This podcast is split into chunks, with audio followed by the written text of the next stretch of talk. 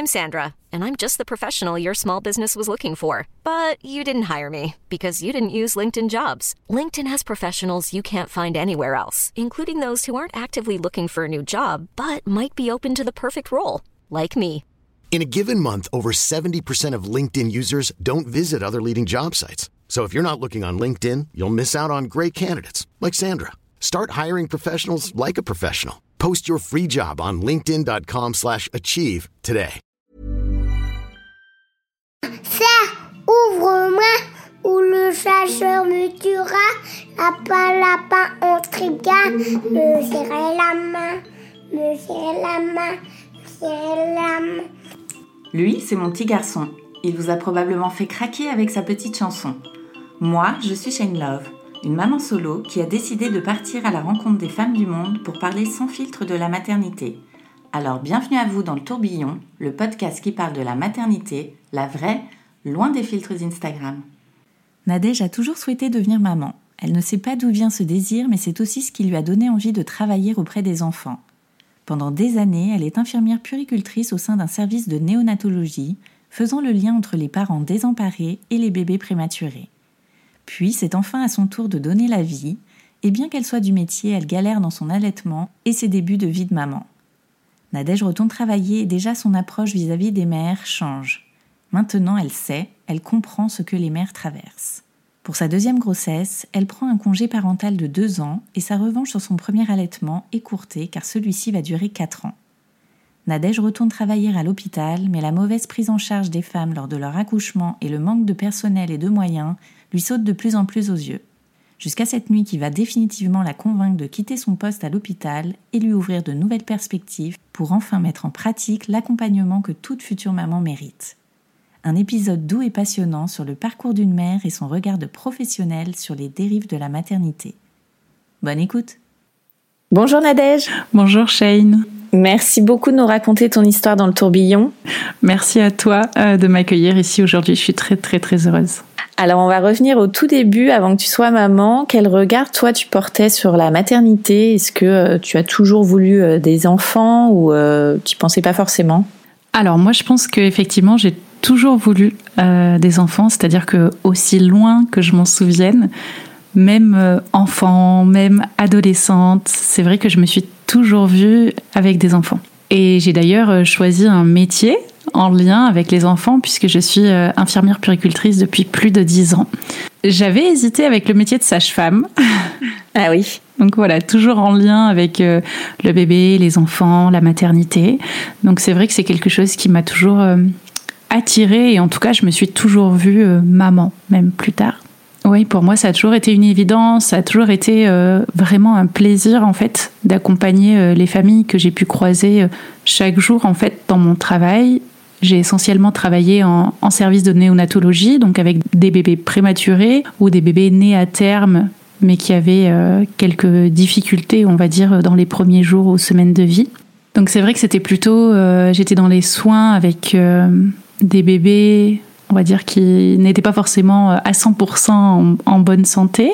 Donc c'était un accompagnement, je pense, euh, encore particulier plutôt que quand on travaille en service de maternité et où là euh, tout va bien, où il y a moins de stress et moins de pression euh, pour, euh, pour les parents, pour les familles. Qu'est-ce qui t'a attiré dans ce métier-là? Comment tu t'es dit un jour je vais devenir je, Déjà, le fait qu'il y ait des enfants, ça c'est vraiment... je sais que quand j'ai cherché le métier que je voulais faire, puisqu'on nous demande ça assez tôt, hein, à l'adolescence, il faut faire mmh. des choix qui vont orienter nos études, etc j'avais plusieurs choses qui me venaient en tête. Donc au départ, je me disais, tiens, je pouvais devenir euh, psychologue pour enfants. J'ai pensé aussi euh, au métier d'institutrice.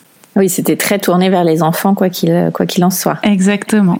Et ensuite, je m'étais dit, euh, bah, j'ai plutôt envie de me centrer, oui, sur sur les bébés, sur les naissances. Donc là m'est venu le métier de sage-femme, jusqu'à ce que je voie un reportage à l'époque sur les sages-femmes. Et là, je me suis dit, en fait, non, il y a quand même des choses assez dures.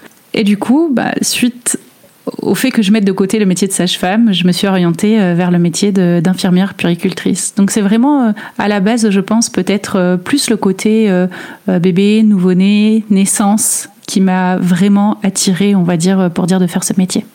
Ouais. T'étais entourée de bébés, toi euh? Pas du tout. non. Euh, pas de bébés. Euh, moi, je n'ai pas de frères et sœurs. Mes parents n'en ont pas non plus, donc j'ai pas de tout petits cousins cousines ou, ou comment dire de, de personnes qui pourraient à peu près avoir mon âge ou qui soient un petit peu plus âgées et qui aient aussi plein d'enfants. Je, je savais même pas ce que c'était qu'une fratrie. Donc non, c'est vraiment que c'était là en moi, en fait, à l'intérieur de moi depuis toujours, je pense. Et euh, donc tu deviens infirmière euh, puéricultrice. Euh, Est-ce que c'était un choix ça, le, la néonate? Alors oui, le service de néonatologie, clairement, c'était euh, c'était un choix. Je pense que c'est vraiment euh, le service dans lequel euh, j'ai l'impression en fait d'être faite. Même si au jour d'aujourd'hui, je ne travaille plus en milieu hospitalier, ça, ça a été vraiment une passion, une révélation d'être en fait avec ces bébés qui sont aussi petits, qui sont fragiles et à la fois si forts parce que vraiment ils se battent. Enfin, c'est vraiment incroyable et d'être vraiment dans l'observation. Je pense que vraiment ce qui me captive le plus, en fait, c'est vraiment d'observer que ce soit des bébés ou des enfants même plus grands, d'observer les comportements, les agissements, l'impact en fait par exemple que peut avoir une lumière sur le comportement mais aussi sur la santé du bébé, l'impact que peut avoir un bruit, euh, que peut avoir un lange qui va être placé euh, à tel endroit à proximité de son corps, etc. La façon dont on le manipule, dont on le tourne, tout ça ça a beaucoup d'impact en fait sur le développement euh, global de l'enfant et c'était très intéressant pour moi d'observer tous ces bébés, d'observer leur comportement et d'essayer en fait de créer vraiment cet environnement qui soit le plus propice possible pour qu'ils se développent le, le, plus harmonieusement possible et, euh, et, dans les meilleures conditions de, de, santé pour que ça se passe au mieux euh, pour eux et de montrer aux parents aussi euh, toute la beauté en fait de ces enfants-là, parce que c'est vrai que souvent les parents d'enfants prématurés euh, euh, n'osent pas forcément trop les toucher ou les manipuler parce que c'est quand même assez compliqué. Hein. Il y a un environnement avec les couveuses, les fils, euh, parfois les machines aussi pour aider à respirer, etc., les perfusions. Et donc euh, de mettre en lumière tout ce qu'il est possible quand même de faire avec ces bébés et les bienfaits, par exemple, du pot à pot, quand on a notre enfant sur nous, etc. De montrer à quel point c'est important pour eux, la présence des parents, de faire tout ça en trio au final, puisqu'il y avait le bébé, le parent et le soignant. Moi, j'ai trouvé ça vraiment incroyable. Enfin, j'ai vraiment passé des années fabuleuses à travailler dans ces services-là. Parce que c'est quoi exactement le rôle d'une infirmière puéricultrice Et c'est combien de temps d'études? Alors en fait, on fait trois ans et demi à l'école d'infirmière. Enfin, en tout cas, moi à l'époque, c'était comme ça. Plus après une année complète de spécialisation. Donc après, je sais qu'il y a certaines petites choses qui ont changé, euh, notamment au niveau du nombre de stages, etc., et de la durée des stages. Mais moi, à l'époque, c'était comme ça. Et au final, euh, en service de néonatologie, il y a, plusieurs euh, aspects, on va dire. Il y a à la fois vraiment le côté soins, santé, donc tous les soins et les actes qu'on va faire et qui sont sur prescription médicale, donc sur décision du médecin. Ensuite, il y a tous les soins de développement qu'on va faire. Donc là, c'est vraiment mettre en place des choses dans l'environnement du bébé pour qu'il soit le moins stressé possible et du coup qu'il puisse euh, grandir et se développer avec le, moins de, de, soucis de santé possible. Parce que c'est vrai que un bébé qui par exemple est stressé, s'il a ce stress à cause d'un bruit, de la lumière à gérer, il sera moins en capacité, en tout cas il sera moins compétent par exemple euh, pour téter. D'accord parce qu'il aura déjà le stress et l'environnement euh, qui, qui, qui, seront agressifs en fait pour lui et il pourra pas vraiment euh, mobiliser toutes ses compétences pour téter. Alors que si on lui crée un environnement qui est le plus propice euh, possible, ben, du coup on va vraiment se retrouver avec un bébé qui va pouvoir ouvrir les yeux, entrer en contact visuel euh, avec son parent et, euh, et, communiquer aussi avec tout son langage non verbal et ensuite mobiliser ses compétences pour pouvoir acquérir la succion. Et vous êtes le lien euh, à ce moment-là avec tous ces parents qui sont euh, un peu sous le choc ou, euh, ou effondrés. C'est vraiment ça. On a aussi effectivement tout un rôle de, de réassurance auprès des parents, d'accueil, d'écoute aussi de leurs émotions, de leur vécu, parce que pour beaucoup de mamans, en tout cas, c'est assez compliqué quand elles accouchent prématurément, psychologiquement et émotionnellement pour elles. Et ensuite, il y a aussi toute la valorisation des compétences, alors certes du bébé, mais aussi des parents, pour justement aider à la création du lien. C'est vraiment, je pense que cette création du lien entre le parent et son enfant est vraiment, pour moi en tout cas, au cœur de mon métier depuis toujours, que ce soit en milieu hospitalier, en milieu extra-hospitalier, ou là encore au jour d'aujourd'hui en tant qu'indépendante et en tant qu'autrice. Et d'ailleurs aussi, c'est ce qui ressort et c'est le fil conducteur euh, de mon livre Partager le meilleur avec mon enfant. C'est vraiment ça. C'est vraiment le lien parent-enfant. Comment le créer ou comment le renforcer. Parce que parfois, ça met du temps aussi euh, à se créer. Alors toi, au bout de combien de temps euh, la maternité arrive dans ta vie perso? À quel moment vous décidez avec ton conjoint de, de devenir parent? Alors, on a déjà beaucoup profité tous les deux. Ouais. c'était euh, c'était vraiment important pour nous de ouais de vivre notre couple en fait, mm. de vraiment de, de, vivre tous les deux et de s'aimer euh, à fond tous les deux et de profiter de la vie tous les deux. On a beaucoup beaucoup voyagé également. Et donc moi quand j'ai eu l'âge de 27 ans, je suis donc euh, tombée enceinte de ma première fille et à 30 ans de ma seconde fille. Et c'était une surprise ou c'était euh, vous aviez euh, décidé de devenir parent pour ta première? Alors on, l'avait choisi, on l'avait euh, vraiment décidé. Elle est arrivée, on va dire à peu près six mois après qu'on se soit dit bon ok ça y est maintenant on est prêt ouais. et on veut agrandir notre famille et accueillir un nouvel enfant. donc six mois c'est même si je sais que c'est pas le plus long mais c'est quand même assez long quand on le vit et qu'on attend parce que c'est vrai que quand on se sent prêt et qu'on se dit ok bon ben maintenant euh, c'est bon on peut agrandir la famille et que un mois, deux mois, trois mois, quatre mois, cinq mois, six mois passent. Euh, cette attente est longue parce que quand on est prêt, on est prêt. Enfin, moi, je sais que j'étais prête euh, là tout de suite en fait parce que ça faisait déjà un moment que j'attendais ça. Ah oui. Toi, t'en avais envie déjà depuis quelques temps? Oui. Moi, je, enfin, vraiment depuis aussi loin que je me souvienne. Euh, T'étais prête depuis, depuis toujours. C'est un peu ça, ouais. Et alors, quand tu découvres enfin ta, ta grossesse, comment tu réagis? Alors, quand euh, j'ai découvert ma grossesse, on était en voyage à Bali. Donc euh, là-bas, c'était voilà l'explosion de, de joie, de se dire ok, mais donc là, ça y est, je suis vraiment enceinte. Donc c'était vraiment un très grand bonheur et hum, donc c'est là-bas que je me suis acheté aussi euh, un bola de grossesse. Enfin, il y a, beaucoup de significations et beaucoup de choses qu'on a mis en place euh, là-bas pour euh, bah, fêter ça. Ensuite, dans le trajet retour pendant l'avion, j'ai pas mal saigné. Et donc là, j'ai ah vraiment eu très peur. Et pour moi, j'étais en train de perdre mon bébé. Et en fait, non. Donc, et t'as prévenu quelqu'un dans l'avion? Ou t'as géré ça toute seule? Non, euh, j'ai géré ça toute seule avec mon mari. Enfin, vraiment, j'allais aux toilettes, j'avais ces saignements et je me suis dit bon bah ça y est, c'est j'ai mes règles et, et c'est fini en fait. Enfin, mm. j'ai culpabilisé parce que je me suis dit que comme on avait fait euh, là-bas du, du, scooter, etc. Je me suis peut-être qu'on a fait trop de choses ou que je sais pas, je me suis trop agitée et au final le bébé s'est pas accroché. Donc dans l'avion ça a été très compliqué parce que moi j'ai beaucoup pleuré. Et j'ai eu euh, rendez-vous avec ma gynécologue euh, quelques jours après euh, notre retour, qui, elle, nous a confirmé qu'en fait, la grossesse était bien en place. Mmh. Donc là, ça a été un grand soulagement. Mais oui. Et quelques jours après aussi, j'avais également rendez-vous chez ma dermatologue. Et donc là, j'ai appris que j'avais un mélanome, donc c'est un cancer de la peau. Et donc là, ça a été à nouveau euh, une grosse descente aux enfers avec euh, beaucoup, beaucoup de stress parce que je ne savais pas quel allait être le traitement, je ne savais pas s'il allait être compatible ou pas avec la grossesse. Donc il y a plein de choses qui se passent à l'intérieur de toi à ce moment-là et tu te dis, mais mince, si on me demande d'avorter pour pouvoir me soigner, et après tu te dis, mais non, en fait, ce bébé, je le garde, c'est pas grave, je ferai les soins après. Mmh. Enfin, voilà, tant qu'on n'a pas les, les médecins et toutes les informations, il y a beaucoup de choses qui, qui se passent dans ta tête euh, dans ce moment-là et qui sont pas forcément très agréables ni confortables.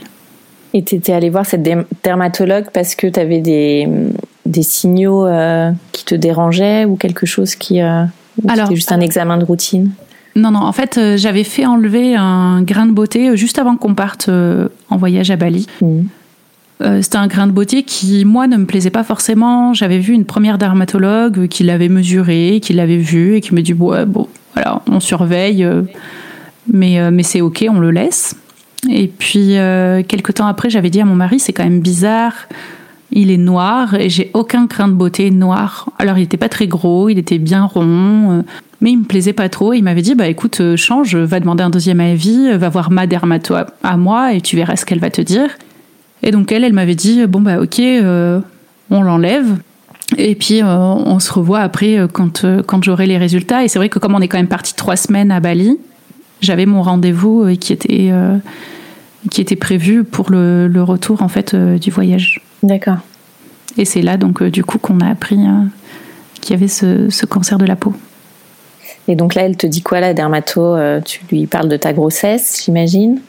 Alors au final, il y a eu besoin juste, entre guillemets, d'une intervention chirurgicale.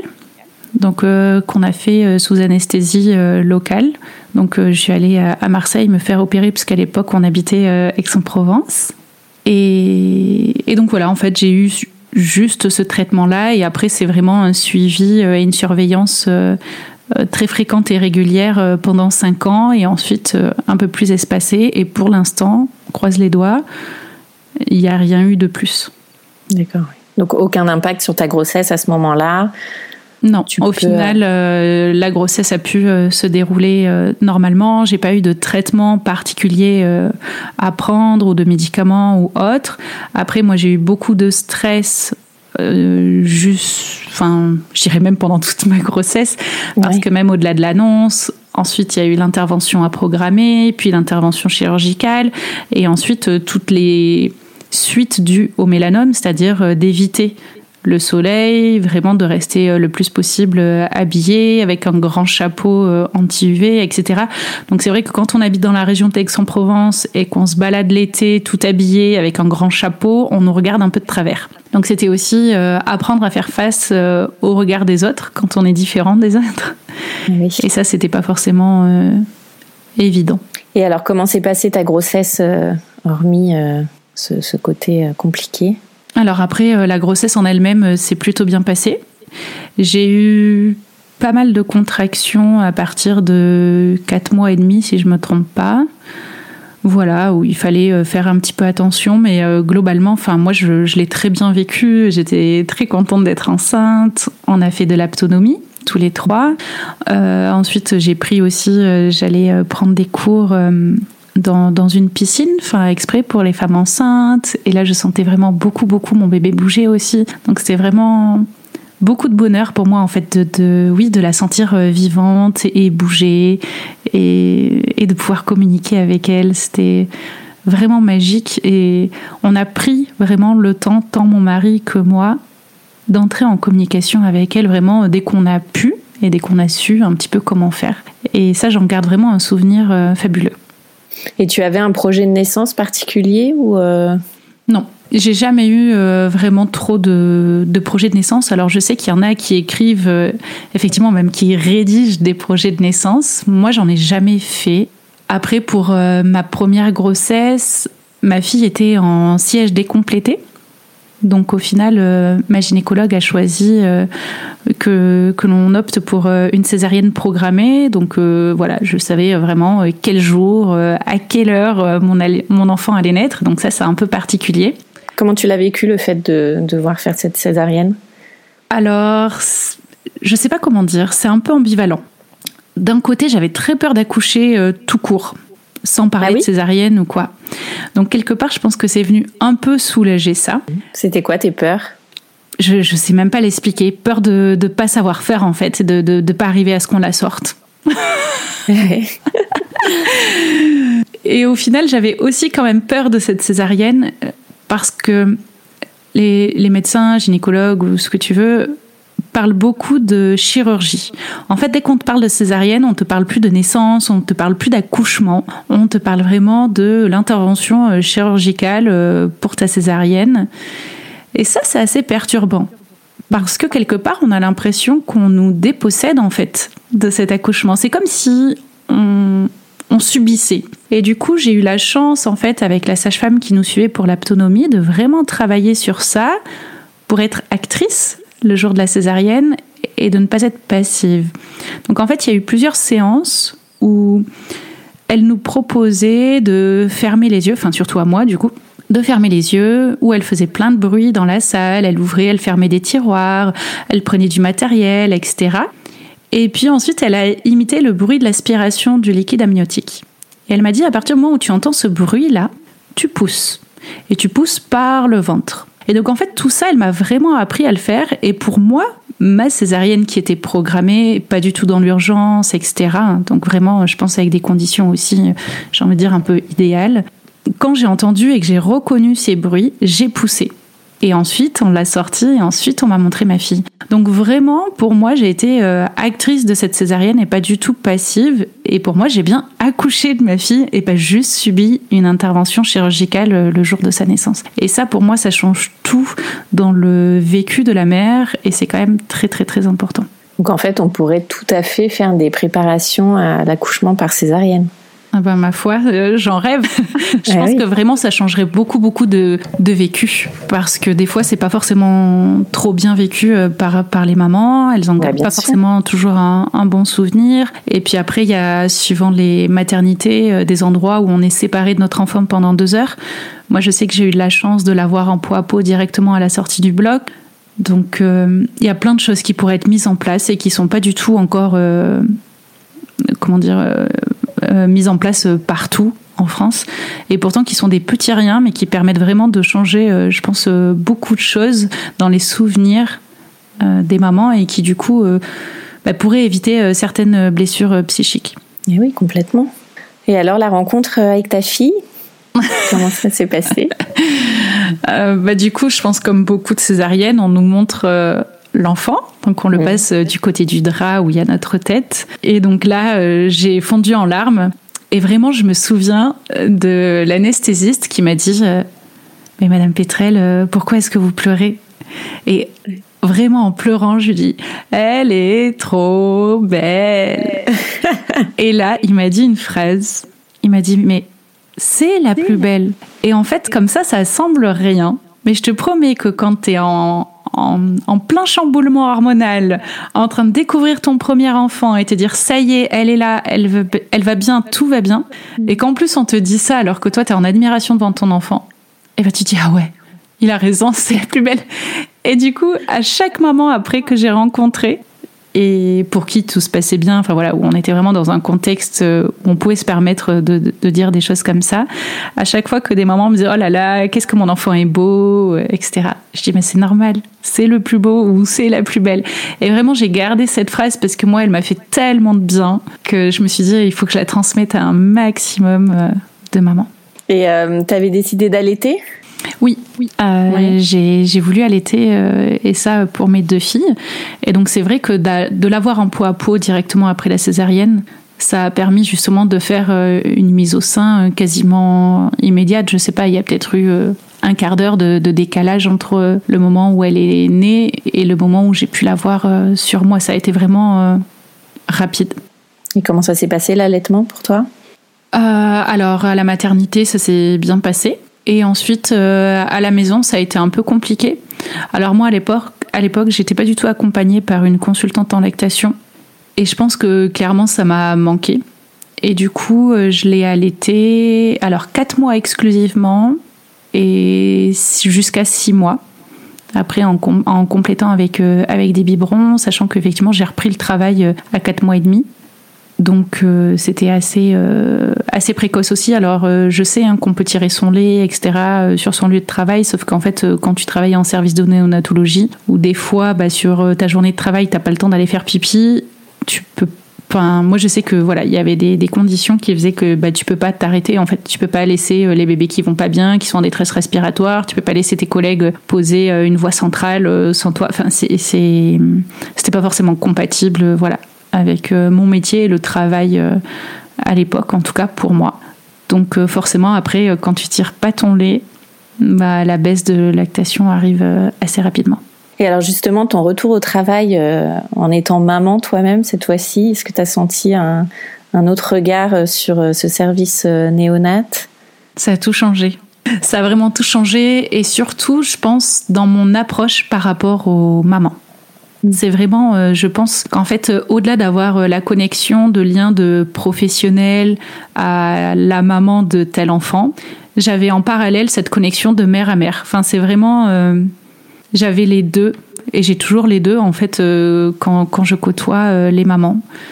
J'ai à la fois la professionnelle qui est en moi qui parle et à la fois la mère que je suis qui parle et qui comprend. Vraiment pour moi, avant d'être mère, je ne mesurais pas ce qu'elle pouvait vivre.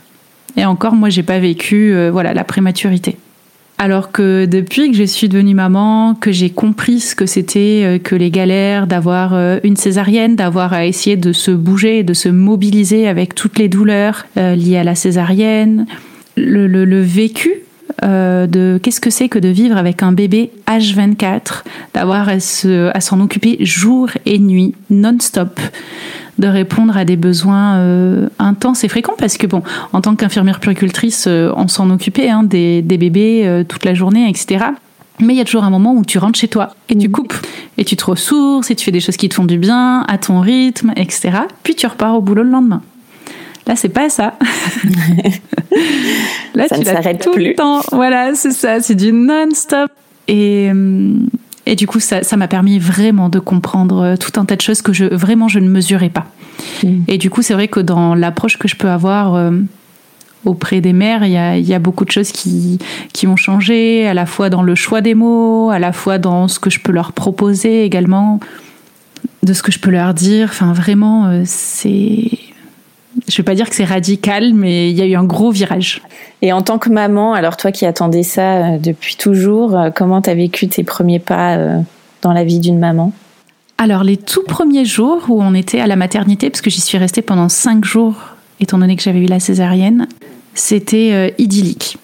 Vraiment sur un petit nuage avec mon mari qui était là, où on faisait connaissance. Où vraiment, j'en ai un souvenir incroyablement beau. Et ensuite, donc, il y a eu le retour à la maison, mon mari qui est parti au travail, et donc, euh, ben, moi qui me suis retrouvée seule euh, avec mon bébé, puisqu'on habitait aussi loin de la famille. Et là, je pense qu'il y a eu une petite descente aux enfers. Ah Vraiment. Ça a, été, euh, ça a été très compliqué, elle pleurait beaucoup. du coup, j'ai appelé des amis à moi qui étaient infirmières puricultrices aussi. Je leur disais ce qui se passait, je leur demandais de l'aide. Et puis, je me souviens d'une amie qui m'a dit Mais si c'était une maman de la néonate qui te posait cette question, tu lui répondrais quoi? Et là, je lui ai dit, bah, je lui dirais ça, ça, ça. Elle m'a dit, bah, tu vois que tu as les réponses. Je dis, mais non. Et si jamais tout ce qu'on leur disait, c'était faux?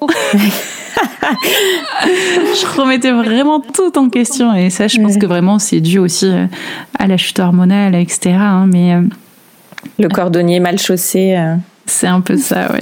Donc vraiment, c'était compliqué. Et puis, je pense qu'on j'ai pas senti le soutien de notre euh, entourage comme je me l'étais imaginé. Mm. Et ça aussi, ça a été compliqué. Je pense qu'on s'est senti vraiment seul euh, avec notre bébé. T'imaginais quoi, toi? J'imaginais vraiment que euh, voilà, que nos parents seraient là et qui prendraient plaisir à nous voir avec notre bébé, etc que quand on aurait des questions ou quoi, il serait là aussi pour y répondre et, et c'était pas ça. Hmm. Enfin, en tout cas, c'est pas ce que j'ai ressenti. Et donc, ça t'a pris combien de temps pour euh, sortir un petit peu de ce tourbillon euh Alors, je pense que les trois premiers mois postpartum, hmm. clairement, ça a été très compliqué.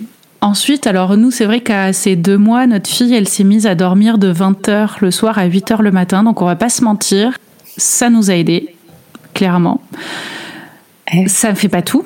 On va pas se mentir là-dessus non plus. Par contre, c'est vrai que bah, quand tu as moins de fatigue, tu peux avoir aussi euh, les idées euh, un petit peu plus claires, un peu plus de patience, etc. Donc il y a plein de choses qui en découlent.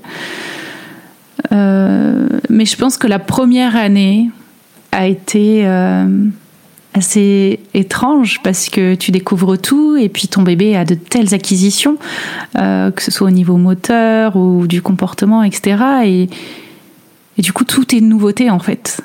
Il y, a, toujours quelque chose de nouveau, des choses auxquelles tu n'étais pas forcément préparé et auxquelles il faut que tu fasses ça, euh, face. Donc, tu as le. Euh, donc les acquisitions euh, motrices, et puis tu as le premier Noël, les premières vacances, le premier anniversaire. Et, tout ce que ça implique aussi autour dans, dans les organisations, etc. Comment est-ce qu'on fait pour se déplacer avec un bébé? Comment est-ce qu'on fait pour sortir de la maison sans déplacer toute ta maison avec? Donc voilà, c'est c'était assez étrange. Ouais, je pense que c'est le mot que je dirais. Mm. Et donc au bout de trois mois, après, c'est bon, t'as pris tes marques et... Enfin, au bout de la première année. Ça a mis un peu de temps. Oui.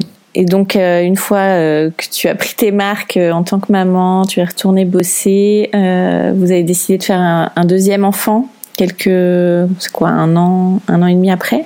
Oui, à peu près, puisqu'elles ont deux ans et demi d'écart. Donc, en fait, quand notre fille est née, a eu neuf mois, moi je suis tombée enceinte. Là, pour le coup, c'était pas choisi Mhm. Donc c'était assez perturbant parce que moi je me disais mais comment est-ce qu'on va faire? Elle est toute petite et moi je suis pas forcément prête. Mon mari, euh, lui, était à fond. Il me dit ah mais si, tu vas voir, on va gérer machin. Je suis bon. ok, j'étais très surprise euh, de sa réaction et en même temps euh, très contente aussi. Et au final, ce petit bébé là, par contre, lui n'a pas pu s'accrocher. Mhm. Ensuite, donc on a un peu plus tard on s'est dit bon, ok, euh, on a envie que notre fille ait un petit frère ou une petite sœur. Et là aussi, il y a un deuxième petit bébé euh, qui n'a pas pu s'accrocher. Et là, ça commence à être dur un peu psychologiquement parce que tu te dis, ok, il y en a deux là qui, bah, qui, qui, se sont envolés et qu'est-ce qui se passe en fait? Parce que pour le premier, tu culpabilises. Enfin, moi, j'ai beaucoup culpabilisé parce que je me disais, bah, c'est parce que j'ai eu le doute de savoir si je voulais le garder ou pas, euh, c'est de ma faute, etc. Et puis pour le second, tu dis, bon, bah là, on était vraiment euh, décidé et prêt. Et au final, ça marche pas non plus. Donc, il y a beaucoup de remises en question, etc. Et je parle même pas du, du fait de, de vivre, en fait, euh, c'est ces pertes parce que sont, enfin en tout cas pour moi c'était de, véritables deuils et, et, pour moi encore ce sont de véritables enfants qui, qui se sont envolés. Hmm. Et ensuite effectivement euh, notre deuxième fille euh, est arrivée et s'est accrochée euh, jusqu'au bout. Alors comment tu prends cette nouvelle annonce de grossesse après ces deux fausses couches euh, alors là, c'est la joie, la grosse joie, avec toujours quand même, euh, je pense, euh, un peu d'appréhension pour les premières semaines, bah, avec tout ce qu'on entend justement par rapport aux fausses couches, par rapport à ce fameux premier trimestre, etc., qui n'aide pas, j'ai envie de dire, les mères à s'investir leur bébé dans les premières semaines de, de vie in utero. Mais pour autant, euh, voilà, on est, euh, on est très content. Et pour cette deuxième grossesse, on a fait le choix de ne pas connaître le sexe euh, de notre bébé, contrairement à la première où là, on l'a su assez tôt. Parce que vraiment, on s'est dit, en fait, voilà, on a envie d'avoir la surprise. Et c'est vrai que ça a changé beaucoup de choses en nous. Et ça aussi, c'est vrai que j'en parle dans mon livre. C'est qu'en fait, pour notre fille aînée, donc on attendait une fille, puisqu'on connaissait son sexe. Pour la seconde, on attendait un bébé. Et ça change beaucoup de choses, euh, même dans les représentations en fait qu'on se fait. Parce que pour notre euh, premier enfant, on se projetait même avec un bébé euh, plus grand, tu vois, ou voire limite une petite fille en fait qui a déjà 15 mois ou 18 mois. Alors que là, on imaginait vraiment une sorte de... Enfin moi j'imaginais un bébé tout nu. Voilà, un bébé. Donc c'est vrai qu'on est plus, j'ai envie de dire, dans l'attente et dans l'accueil, en tout cas, pour nous de, du jour de la naissance, en fait. Hmm. Hmm. Comment se sont passés euh, les neuf mois de grossesse? Alors, ils se sont très bien passés. Pour cette grossesse-là, euh, pas de, de, mauvaises nouvelles en vue. Donc ça, ça change beaucoup. Et, et, surtout, je pense que je ne l'ai pas vu passer. Je pense que quand on a un premier enfant, la deuxième grossesse, pour dire de l'apprécier quand ils sont rapprochés comme ça, euh, c'est plus compliqué. En tout cas, j'ai moins pris le temps euh, d'être en contact et être en relation avec mon bébé. je sais qu'il y a des jours, je me dis waouh, mais en fait, euh, il y a déjà tant de semaines ou de mois qui sont passés et, et je les ai pas vus passer. Et donc là, pour ton deuxième accouchement, est-ce qu'il était question de faire encore une césarienne ou tu as pu accoucher par voie basse? Alors là, j'ai eu la chance de pouvoir accoucher par voie basse. Donc, euh, en fait, à partir du moment où tout allait bien, notre, euh, enfin, ma gynécologue m'avait dit, euh, voilà, on tente. Et c'est vrai que j'ai eu la chance en maternité d'être accompagnée par, par une sage-femme qui a vraiment été à mon écoute, à la fois par rapport à, à ce choix de tout faire pour que ça se passe par voix basse et à la fois à l'écoute euh, bah, de, de, moi et de ce que je pouvais ressentir euh, sur le moment et puis à l'écoute euh, de notre bébé, de comment est-ce que lui réagissait par rapport au, aux heures qui, qui, défilaient, etc. Et c'est vrai que là, j'ai eu la chance effectivement de, de, pouvoir euh, vivre un accouchement par voix basse et du coup euh, de connaître euh, les contractions, etc. que je n'ai pas du tout connu au final pour ma première fille. Alors, comment ça s'est passé? Ça s'est bien passé. Ouais. Euh, j'ai commencé à avoir des contractions dans la nuit. J'avais pas du tout compris que c'était des contractions. Je pensais juste que j'avais envie d'aller aux toilettes et au bout de la troisième fois où j'y suis allée et au final j'ai rien fait, j'ai commencé à me poser des questions mais ça a mis du temps. Et au final, donc, on a des amis qui sont venus à la maison pour garder euh, notre fille aînée. Nous, on est parti à la maternité parce que, par contre, j'avais comme consigne, comme j'avais un utérus cicatriciel, de, de, de pas forcément attendre des heures et des heures euh, à la maison, mais de venir, euh, voilà, plutôt à la maternité. Ensuite, là-bas, donc ils m'ont posé un monitoring et je suis restée assez longtemps allongée sur le dos sur un brancard. C'était pas du tout confortable pour moi pour le coup. On a dit à mon mari que je pouvais bouger, me mettre sur le côté, etc. Mais c'est vrai qu'en fait, euh, dès que je me mettais sur le côté, on n'entendait plus le cœur du bébé. Et honnêtement, euh, c'est flippant. Voilà. Ouais. Donc en fait, euh, je me remettais à chaque fois sur le dos, quitte à souffrir, et je me suis dit, euh, c'est pas grave, mais j'ai envie d'entendre son cœur et d'être sûre que tout va bien. Et du coup, j'y suis restée tellement longtemps, parce que vraiment, je crois que ça durait presque une heure, alors qu'à la base, euh, il devait durer euh, 15 ou 20 minutes, je sais plus. J'ai demandé donc euh, la péridurale, et au final, la péridurale n'a pas marché. Mais ça aussi, en fait, je m'en suis rendu compte euh, qu'après. Je pense que qu- quand tu es en train d'a- d'accoucher comme ça, fin, ou en, ou en pré-accouchement, et que tu as les douleurs, et que. Enfin, je sais pas, t'es là, mais t'es pas là. Enfin, je sais pas comment dire, en fait. T'es. C'est un peu comme si t'étais entre deux mondes. Mm. Et du coup, je sentais effectivement ces douleurs qui s'intensifiaient. Et je disais à mon mari que vraiment j'avais mal. Et j'avais beau appuyer sur ces bolus. J'avais rien qui se passait. Et je lui ai demandé d'aller voir la sage-femme pour lui en parler. Et puis au bout d'un moment, euh, bah moi j'avais envie de pousser. Et la sage-femme, elle me disait bah non, c'est pas le moment, machin. Et puis au final, je me suis un peu planquée sous les draps et, euh, et je poussais. Je me souviens, j'étais sur le côté et je poussais, je poussais. Je me disais mais il faut qu'elle sorte. Enfin qu'il sorte le bébé. Et quand euh, l'anesthésiste est revenu, il me dit non, mais en fait, ça marche pas. Enfin, c'est pas normal en fait que vous ayez besoin d'un bolus aussi souvent. Je dis mais moi j'en sais rien. Parce qu'il me disait ça comme si c'était une évidence, mais euh, moi j'en sais rien en fait. Je suis dans mon truc en, en train de vivre mes contractions et j'ai autre chose à penser. Et donc là, il me l'a reposé. La sage-femme m'a dit que j'étais dilatée à 10. Moi j'ai fait un petit dodo et ensuite euh, il y a eu l'accouchement. T'avais plus envie de pousser à ce moment-là. euh, J'étais fatiguée. C'est ça, j'avais poussé avant, mais Et alors la rencontre, parce que là tu découvres euh, le, sexe de ton enfant euh, au même moment. Alors bah justement, euh, cette rencontre, enfin j'ai envie de dire classique, voilà, où on a mis mon bébé sur moi. Mais c'est vrai qu'on a eu, alors je, je sais pas dire qui, mais une personne en fait de, de, de la maternité qui nous dit, bah alors, alors, vous voulez pas savoir son sexe? Et c'est vrai que cette personne-là nous a un peu cassé le truc parce que Ouais. en fait, on était en train de rencontrer notre bébé et oui, on s'en foutait en fait euh, là tout de suite du sexe. Et du coup, on fait bah oui. Donc c'est là qu'on a su euh, assez rapidement après qu'elle soit sortie que, que c'était une petite fille, mais euh, c'est vrai qu'en fait on a l'impression que le personnel était plus impatient que nous en fait. mais, mais ça s'est bien passé et puis ensuite entre temps nos mes beaux-parents et mon papa je crois sont, sont arrivés. Du coup, ils avaient pris le relais auprès de notre fille aînée et puis ils nous attendaient euh, à la maternité. Donc après, il y a aussi eu euh, la rencontre euh, avec sa grande sœur, Euh, oui. qui avait qu'une hâte, c'était de la voir et puis de la pousser dans son berceau.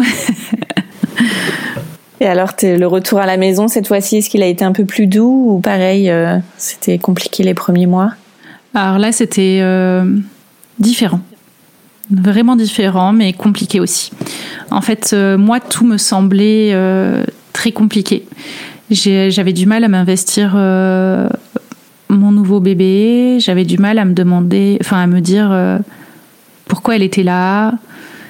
Et hum, je sais que quand ma consultante en lactation, parce que cette fois-ci j'ai fait appel à une consultante en lactation parce que j'ai eu beaucoup de soucis euh, pour allaiter aussi, donc elle a été très très très présente pour moi et je leur remercie grandement.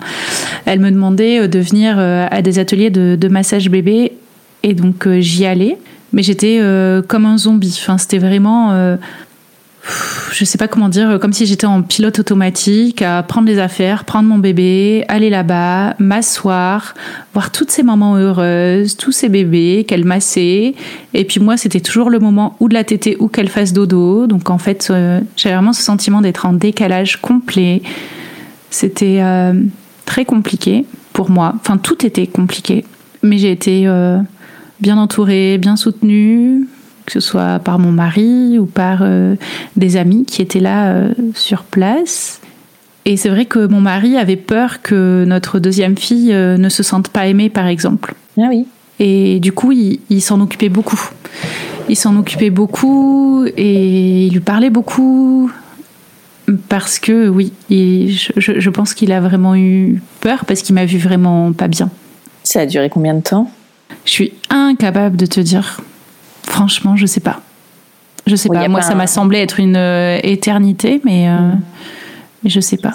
Il n'y a pas un matin où tu t'es levé en te disant bah, c'est bon, maintenant tout va mieux Non, je pense que vraiment ça s'est fait exactement, ça s'est fait progressivement avec le temps, avec le soutien de tout le monde. Alors je sais que j'avais aussi une amie euh, qui n'était pas du tout en, dans la région d'Aix-en-Provence, mais avec qui j'ai changé beaucoup parce qu'elle aussi, elle a accouché, enfin on a accouché quasiment en même temps. Mm. Et elle ressentait aussi euh, cette. Enfin, moi, je n'ai pas eu de diagnostic, mais pour moi, c'était vraiment une dépression postpartum. J'avais vraiment cette sensation d'être euh, au fond d'un puits. Tu vois, un puits euh, vide, certes, mais dans un trou noir, en fait, dans lequel tu essayes de sortir et tu as l'impression de faire un ou deux pas vers la lumière et t'en refais cinq dans le noir, quoi. Et, c'est vrai que de pouvoir aussi euh, parler librement avec elle de, toutes ces sensations, de me sentir comprise, de me sentir euh, entendue, écoutée, et de voir que j'étais pas seule à le vivre, eh ça aussi, ça m'a beaucoup aidé. Mm. Et tu as repris le travail euh, rapidement Deux ans après, puisque j'ai pris un congé parental. Et, après, voilà, enfin, ça s'est ça s'est très bien passé. Et, tu vois, enfin voilà, j'ai voulu garder ma fille jusqu'à ses deux ans, donc euh, le lien, pour le coup, a mis euh, peut-être un peu de temps à se créer, même si sur le moment, il était, au moment de l'accouchement, euh, tout allait bien, j'étais très contente, etc. Et, c'est quelques temps après que, que ça s'est un peu dégradé. Et, mais on a mis des choses en place, voilà, pour que ça puisse se guérir. Et qu'est-ce qui t'a donné envie de prendre un congé parental? C'était décidé déjà avant l'accouchement ou ça s'est fait après? Alors honnêtement, ma motivation première, c'était que je m'étais dit, il est hors de question que mon travail m'empêche d'allaiter mon enfant. Donc en fait, mon allaitement, c'était euh, la raison number one. Hmm. et, je l'ai allaité pendant 4 ans.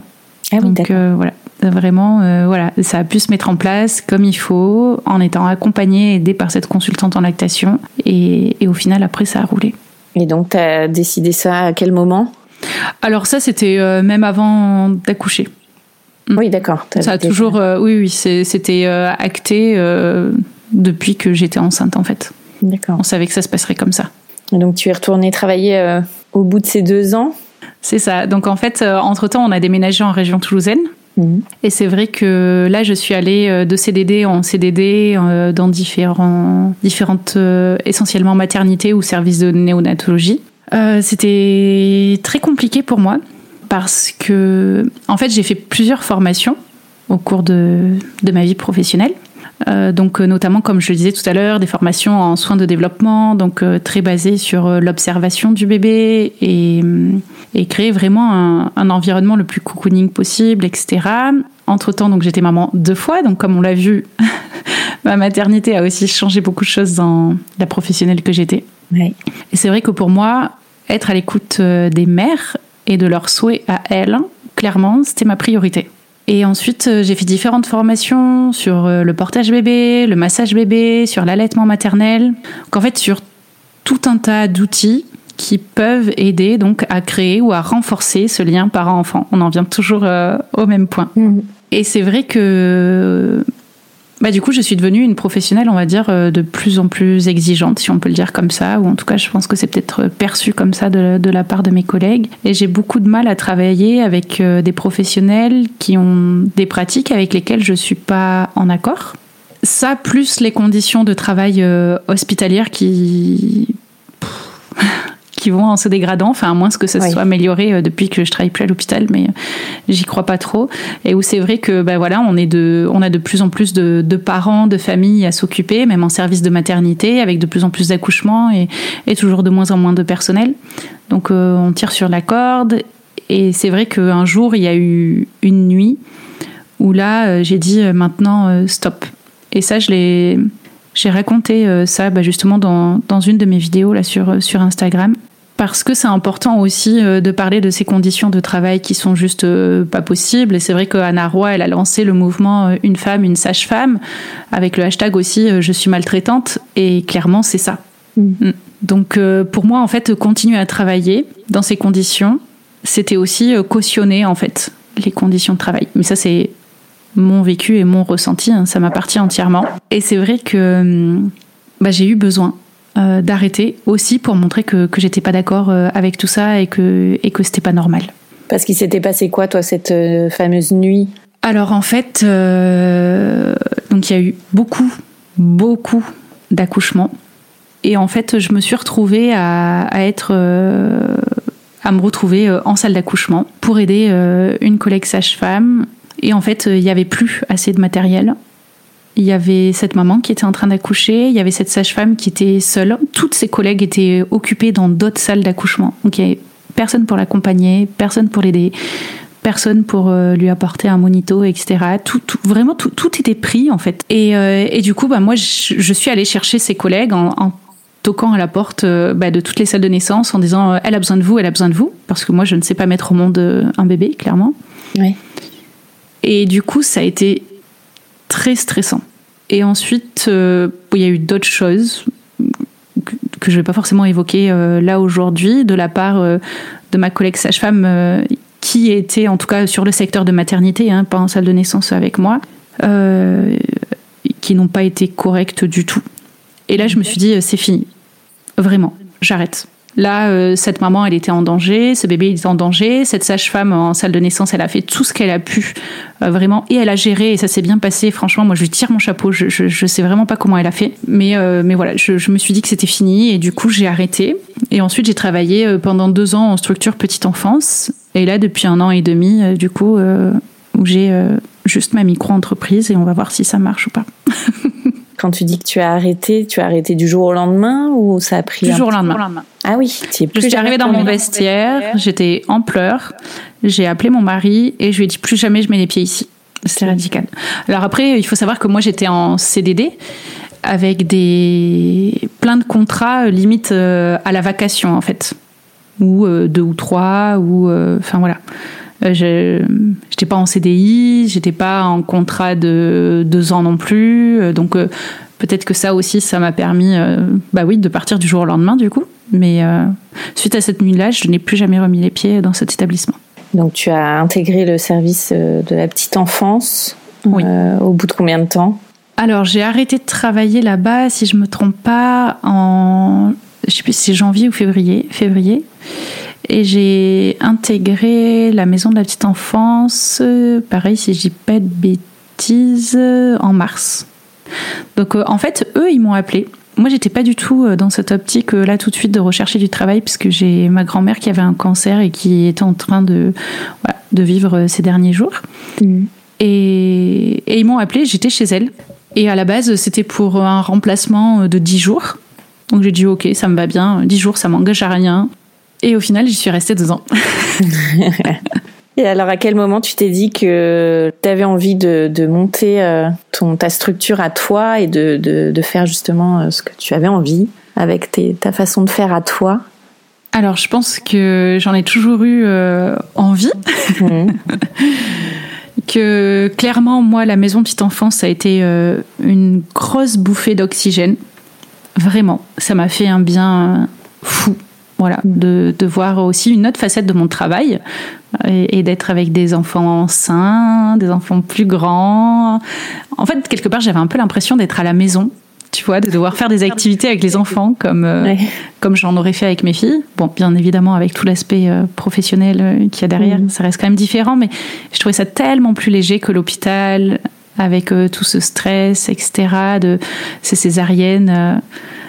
D'urgence avec bon bref je sais pas trop s'il y a des mamans enceintes et qui vont nous écouter donc je rentrerai pas plus dans les détails mais je trouvais ça tellement plus léger que ça m'a fait vraiment beaucoup de bien et ensuite pendant le premier confinement que moi j'appelle un vrai confinement du mois de mars euh, mars-avril, mon contrat, du coup, n'a pas été renouvelé. Oui, forcément. Enfin voilà, il s'est arrêté et du mmh. coup, il n'a pas été renouvelé. Donc, bah, je me suis dit, bah, c'est l'occasion de tenter. Voilà. Et, euh, et, en parallèle, du coup, je me suis aussi euh, lancée dans, dans l'écriture de mon livre. Donc, en plus, voilà, des, des ateliers que je propose ici en région toulousaine et des relaxations et méditations que je crée pour les enfants et pour les parents et c'est une nouvelle vie. On verra combien de temps euh, on peut la vivre. Donc c'est quoi l'idée aujourd'hui de, de ce que tu proposes? Alors aujourd'hui, il y a plusieurs choses. Donc euh, effectivement, donc là depuis peu, je suis euh, l'autrice du livre Partager le meilleur avec mon enfant qui est paru aux éditions Erol en septembre 2021. Donc déjà, c'est d'essayer au maximum de faire connaître ce livre et pourquoi pas d'en écrire d'autres également. Ensuite, donc, il y a les ateliers de portage, de massage, de communication gestuelle associée à la parole que je propose. Des consultations aussi d'infirmières puricultrices, mais pour le coup indépendantes. Donc, euh, le gros inconvénient, c'est que ce n'est pas remboursé pour les parents. Donc, euh, on essaye de travailler dessus hein, avec euh, les puricultrices pour que ça change et que ça bouge et que les parents puissent être remboursés. Donc, croyez-nous, voilà, on y travaille vraiment activement parce que je pense qu'il y a vraiment un très gros besoin Surtout qu'il y a de plus en plus de euh, coaching familial ou parental euh, qui se développe avec pas mal de dérives et, des coachs qui sont pas forcément professionnels ou qui s'y connaissent pas du tout en développement de l'enfant, en bébé, en nouveau-né, en nourrisson euh, et en compétences en fait tout simplement médicales et paramédicales. Donc ça devient compliqué. Et ensuite il y a également bah, de temps en temps des conférences aussi auprès des parents sur euh, tout ce qui est euh, développement de l'enfant, euh, yoga aussi, relaxation et du coup comment appréhender les émotions de son enfant dans le quotidien, essayer de bien vivre avec et encore plus quand on a des enfants hypersensibles puisque je suis moi-même hypersensible. Donc c'est vrai que c'est un sujet qui me qui me parle et qui est très important pour moi. Et voilà, et donc d'essayer avec tout ça de voir s'il est possible d'en vivre ou pas et de voir si après euh, je reviens en structure euh, ou pas. Oui, t'es pas fermé euh, à l'idée de d'un jour repartir en, structure hospitalière? Alors hospitalière non, extra-hospitalière oui. D'accord. Hmm, non, je il faudrait vraiment que j'ai vraiment plus le choix financièrement et que hmm. je sois au bord du bord. Mais je pense que je suis prête en fait à, à faire euh, n'importe quel autre métier euh, qui soit pas diplômant et qui me permette d'avoir un travail euh, alimentaire plutôt que de retourner, je pense, à l'hôpital. Qu'est-ce qui est important pour toi aujourd'hui dans, dans, ce que tu fais, dans cet accompagnement? Qu'est-ce qui te paraît essentiel justement pour tous ces parents Alors c'est vraiment qu'ils puissent vivre leur parentalité. Vraiment qu'ils se sentent libres en fait d'être eux, de faire leur choix, d'écouter ou d'entendre ce que l'entourage proche, moins proche peut dire, mais que vraiment au final, ils puissent faire leur choix à eux, ce qui leur parle, sans se sentir euh, forcés de faire quelque chose parce qu'on leur a dit euh, je sais pas quoi, ou qu'ils ont lu euh, un article et, que voilà, il paraît que c'était bien ou bon pour l'enfant, donc on le fait, mais voilà, au final, on n'apprécie pas forcément, tu vois. Enfin, c'est en fait que chaque parent comprenne qu'effectivement, il y a plein de choses qu'on peut faire.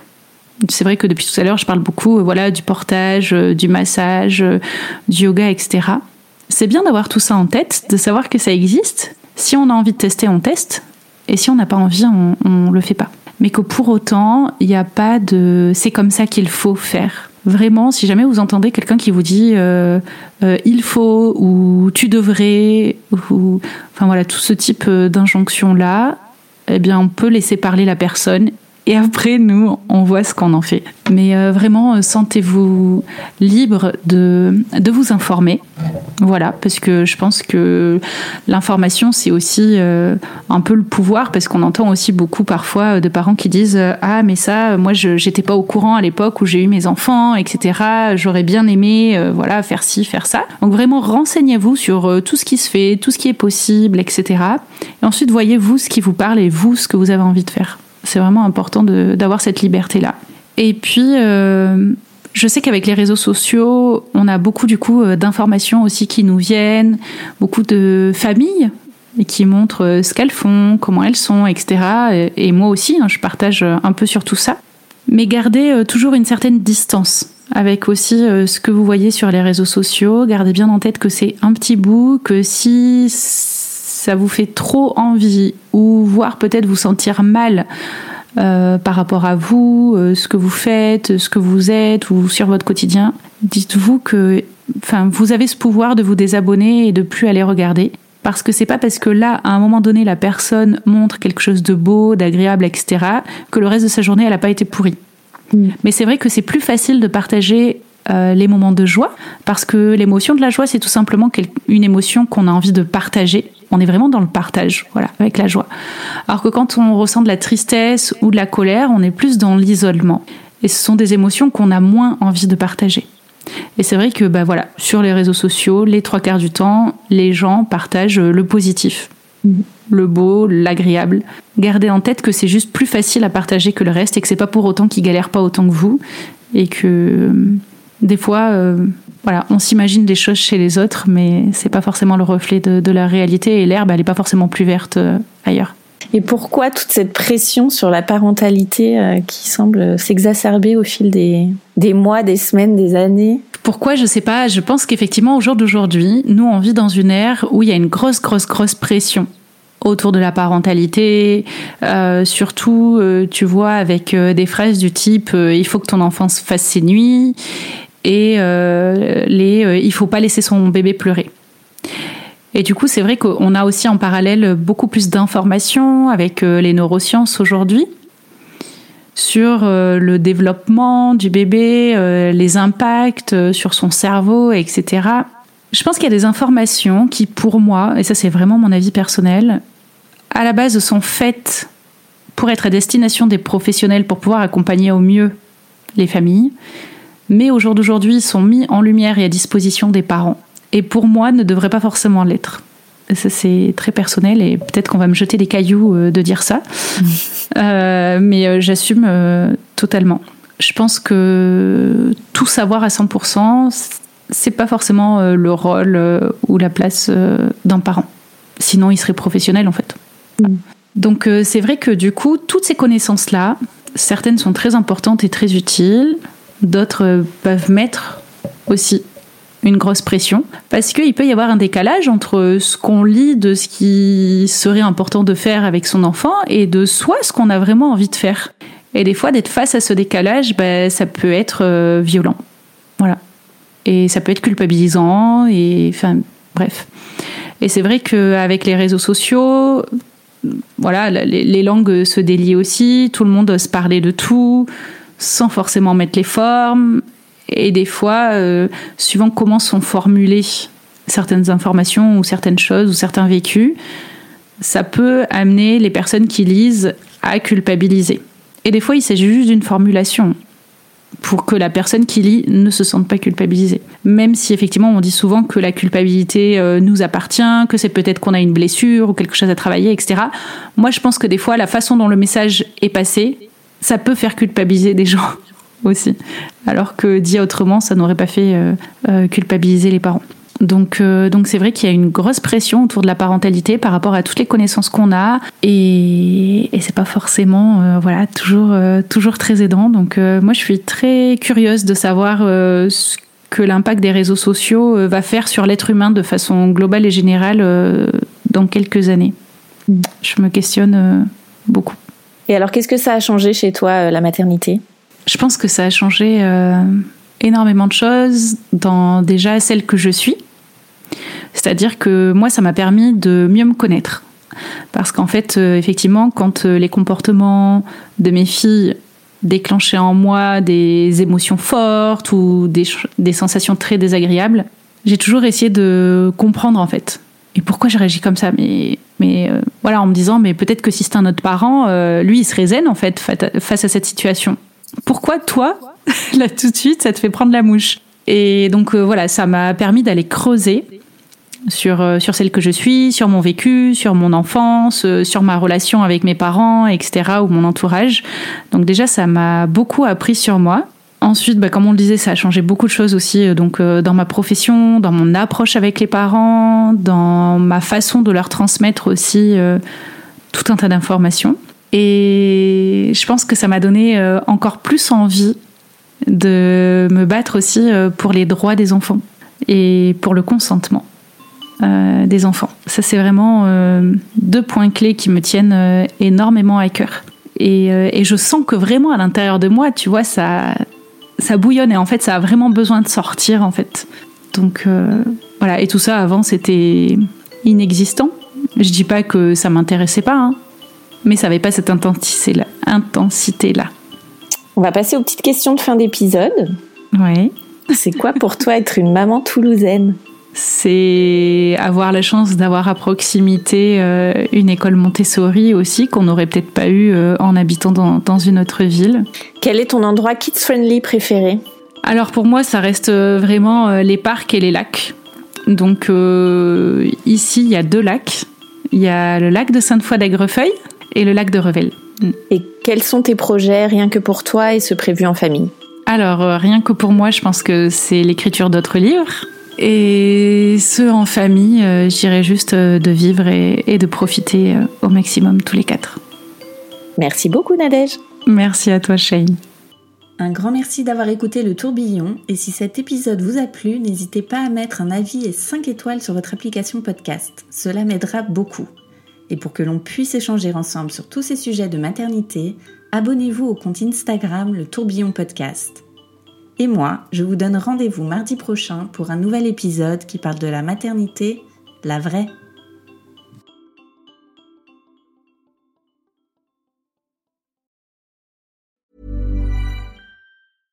Imagine the softest sheets you've ever felt. Now imagine them getting even softer over time. That's what you'll feel with Bowl and Branch's organic cotton sheets. In a recent customer survey, 96% replied that Bowl and Branch sheets get softer with every wash. Start getting your best night's sleep in these sheets that get softer and softer for years to come. Try their sheets with a 30-night guarantee. Plus, get 15% off your first order at bowlandbranch.com. Code BUTTERY. Exclusions apply. See site for details.